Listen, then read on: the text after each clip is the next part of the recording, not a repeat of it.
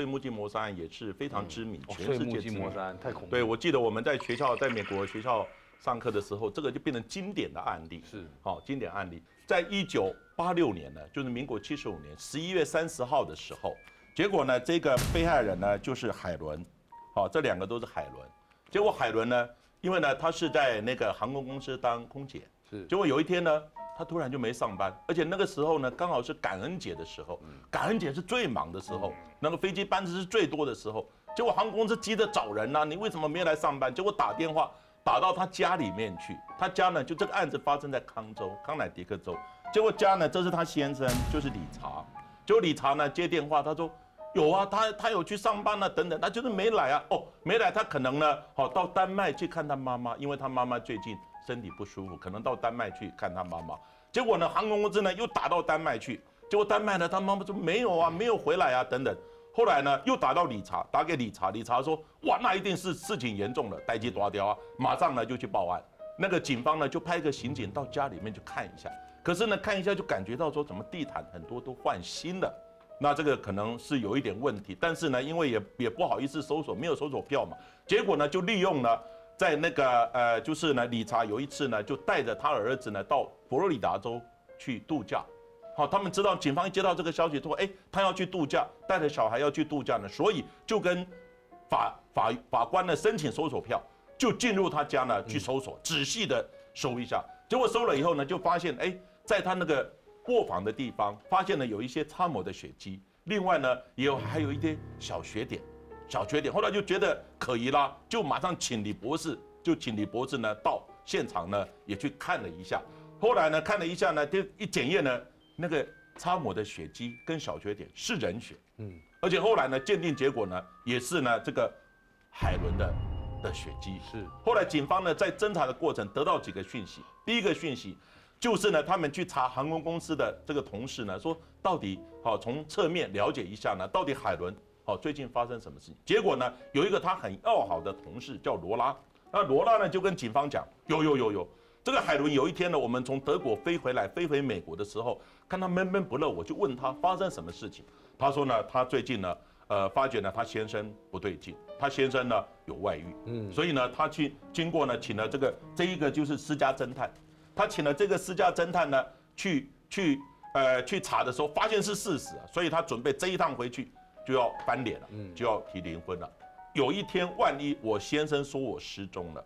请你不要把它当做一般的失踪案处理。嗯，他说这个非同小可，绝对不是失踪的。是后来警方一查，他先生这个理查呢也非同小可，他是一个飞行员，就是开开飞机的。结果呢，发现呢他曾经在中央情报局 CIA CIA 受训过，而且呢曾经在越战的时候呢有出出过呢越南跟那个辽国的一些就是情报的任务，哎呦就是 CIA 呢有出过这样的任务，不简所以呢单所以呢，警方说，哎，不，这个这个可能是很了解整个作案的经过跟警方侦查的流程。嗯，结果呢，但是这样子呢，也只是怀疑而已啊。然后有一些小学点等等。后来呢，经过一段时间呢，就有一个有一个呢，那个那个铲雪车铲雪车的司机打电话给警察，他说呢，在十一月十呃二十号的凌晨三点多的时候凌晨呢，因为那时候那一天下大雪，下大雪，结果呢，他在铲雪的时候呢，结果他的铲雪车很大嘛，就堵住一个一部呢这个小呃小货车后面拖了一个那个碎木机，碎木机因为他堵住了嘛，后来那个货车就跟他那个小货车的那个按喇叭，然后呢又骂他你滚开滚开。所以呢，要提到这路这么小，我是残血啊，你不然我不残血你也过不了啊。可是呢，那个看那个货车的司机呢就很急，而且呢还对他比中指啊，还有出口出恶言等等，所以他特别注意呢，而且印象很深刻。所以警方就把那个照片，理查的照片呢给他看，说就是这一个人在路上呢骂我，就是这一个人。后来警察那个残血车司机他也想说，奇怪了，为什么呢？在感恩节的时候，半夜三点钟，有人那么急，要开着一个货车拖着这个碎木机呢，要去干嘛？后来警方问说哪一个方向，往哪一个方向？他说往西。结果警方一看呢，往西呢有一个叫约尔拉湖，约尔拉湖就是呢也是康州一个一个非常有名的一个湖，约尔拉湖。哎，突然李博士呢脑筋一动，会不会拖着碎木机去把人给搅碎了，哎呦，而且丢到那个湖里面去。好，这个就是碎木机的图样。大一台，哎，对呀、这个碎木机，所以呢，碎木机呢，结果呢，它的木头啊、人啊进去一一搅了以后呢，差不多零点五公分，零点五公分这么小的一个一个东西啊。那他有一个理论，他说好，如果今天是理查拖着这个碎木机呢去那边睡的时候，很大大半呢、大概百分之九十九点九的的一些尸体碎块，连着一些木材等等，可能喷到湖里面去。可是还有一些动能不足的会掉到岸边，嗯，所以呢，他的理论说还有岸边呢还有一些机会了，所以他总共呢在那个约尔拉湖呢找了八处的地方，八个地方可能可以停碎木机，然后呢可以呢在那边操作，然后可能哦喷那个就是把搅碎的尸块呢喷在湖里，哎，喷了，但是可能会有一些掉在岸边，所以呢，八个地方就派员慢慢的去收。结果呢，有一处呢，在收到第三处的时候，果然收到什么？收到呢有一些有一些碎片，骨头的碎片，还有一些毛发。他说大概就是这个地方。所以呢，那个地方呢，开始动员所有的专家，还有警察、建设人员等等扎营了，就住在那里啊，扎营，然后怎么样呢？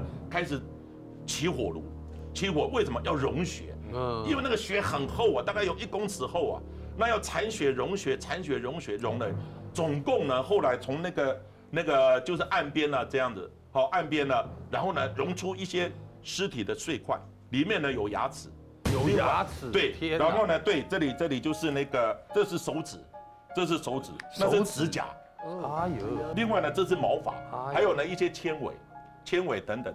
当然呢，我们今天的重点是在这个毛发。后来这个毛发呢，经过毛发呢，后来呢，经过一看呢，它毛发是金色的。嗯，海伦呢，她头发也是金色，但是她没有剪体啊，标准剪体。后来去哪里找呢？去找她的梳子，哦，嗯梳子找她的标准剪体来比呢，哦，就是金色的，而且呢，她用了染发剂也是一样。另外呢，那个指甲呢，小指甲，指甲地方呢有用的指甲油。结果把家里的指甲油收了以后呢，有一瓶他最喜欢用的指甲油，也是海伦这个这个指甲所找到的。另外呢，在那个毛发那一堆呢，它总共有十八撮。嗯，后来这个毛发呢一查有有多少呢？两千六百六十二根，哎呦，一根一根算了、两千六百六十二根。结果呢，后来呢找到这个这个东西的时候就要比对啊，它是不是海伦的啊、后来最后呢也做了 DNA。做了 DNA。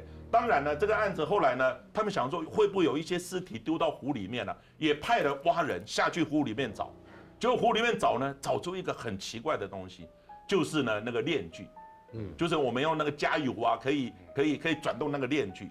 结果这链锯拿起来看起来还蛮新的啊、一个链锯，结果这个链锯呢号码磨掉了，嗯，哎，奇怪，这个号码为什么磨掉呢？然后呢，李博士就把它带回实验室一显现，哎，这个号码呢是一五九二一六一六，然后就去查，因为呢他是用信用卡，嗯。信用卡去买就一查了以后呢，就是理查他的先生呢买的。去买的，结果上面又找到什么？上面又找到一些肉屑，哎呦。找到一些血迹，所以呢，最后呢这个案子就到了法庭了。后来那个理理查还是还是不承认，而且测谎通过了，因为他是 CIA 训练两次都通过，对。两次。两次他那都通过，他都没有说谎啊。后来呢，这个警方认为说他还是蛮可疑的。后来这个案子呢就移送到法院。那法院李博士到法院去作证的时候，作证的时候，那法官就问他说：“那你来推论重建这整个现场到底怎么回事啊？”结果呢，李博士呢就做了一个实验，什么实验呢？就是他呢就用那个碎木机呢，然后呢来做了那个那个到底碎木机碎了人体，好、还有木屑等等在一起的时候会变成什么样子？但是呢，就不能用人体去实验啊，就弄了一头猪，我觉得猪是最衰猪呃猪每次实验都是蛮可怜都是他，哎，结果呢，把这个猪杀了以后呢，丢进去搅。可是呢，毛发怎么办呢？这里面就有一段插曲。毛发他想一想，这个毛发要到哪到哪里去找人家的毛发？就有一天呢，看他看他女儿，他女儿是一头长发，他突然动机说，哎，突然想到说，跟他女儿，哎，过来过来。哎，薛丽，我告诉你哦，你可能留短发会比较漂亮。片他就头嘛，跟他讲了，哎、他说真的吗？爸爸，你真的？我觉得，可是妈妈说长发漂亮啊。不不不不，以我们男生的观点，你留短发比较漂亮。那咱们怎么办呢？我现在就帮你剪。就抓就把那个长发剪掉。结果第二天妈妈一早起来的就就发现薛律，哎，薛律你的发型怎么变了？然后呢，他说爸爸说我短发比较漂亮。结果他老婆因为跟他那么久了，知道他准备要做什么事情。结果李博士说，呃不管了，我要上班去了，我上班去了。他车子一开就走了，就把那个一撮头发就拿去做实验。实验以后呢，发现那个截断面毛发，请问你用剪的？用拉的，用刀砍的都不一样，都还有呢，用那个碎木机绞的，因为它有八个那个那个刀片这样子交叉的这样绞，那个那个状况不一样。那用显微镜一看，结果后来发现呢，这个毛发呢经过绞了以后呢，确定那个现场找到的毛发，除了它是金色的染剂等等跟海伦一样之外，那个绞断的呢也是好用这个。呃，这个碎木机呢，所绞的八个刀片所绞的，他有去租那个碎木机，因为碎木机那时候那么大的碎木机呢，要租没有几个人。结果呢，后来发现呢，租的时候呢，租的人，因为呢就那几家嘛，一问就查到就是理查租的。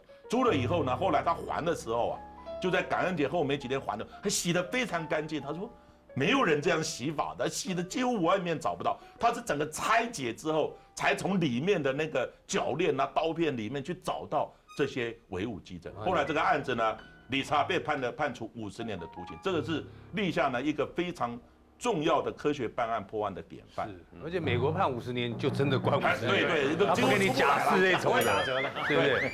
好，刑事鉴识考题，来，以毛发为证物进行鉴定与比对的时候，通常下列哪一种特征是比对的重点？一，表皮鳞片的构造；二。毛发的垂直系数，三以上皆是。五、四、三、二、一，哪一个？二，我选二，我觉得是二。毛发的垂直系数是吧？又觉鳞片的结构。不要管你解释，你 答案是错的。以上皆是什么？以上皆是。哇！来打脚底板？没有打脚底板吗？不是贴笨而已吗？啊，是吧？是啊，是这样的。什么时候改贴笨了？制作人不要讲那么大声啊！那就没有啦。所以说，宝，这个这两个都是非常重要的。我看珍珍可能不知道什么叫水子的系数啊，他是随便乱乱猜的。对对对，是他觉得比较难，他就猜这个。类似是类似骨髓的那个吗？啊，骨髓？那你毛发有骨髓吗？发髓吧，应该有类似。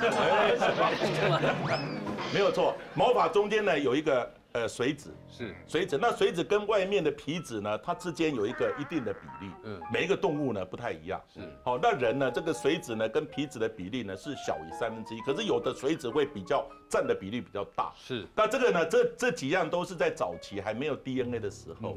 还有没有 DNA 呢？我们就是刚刚讲的日本，日本对这个就做的很厉害了。每种动物、每种毛发的种类、不同人种等等，显微镜的特征，还有它那个我们毛发外面还有那个鳞片，鳞片呢，我们是很多的鳞片，好鳞片这样弄上去，所以鳞片的那个波浪波浪形，还有鳞片的特特征大小，日本都做了一个非常仔细的一个研究。可是现在有 DNA 的时候。这些东西慢慢就受到忽略，是啊，所以一般呢不再那么重要。对，不，但是有时候还是必要的时候还是会做，还是一个很很很有呃呃有鉴定上的价值啊，对，鉴定上的价值。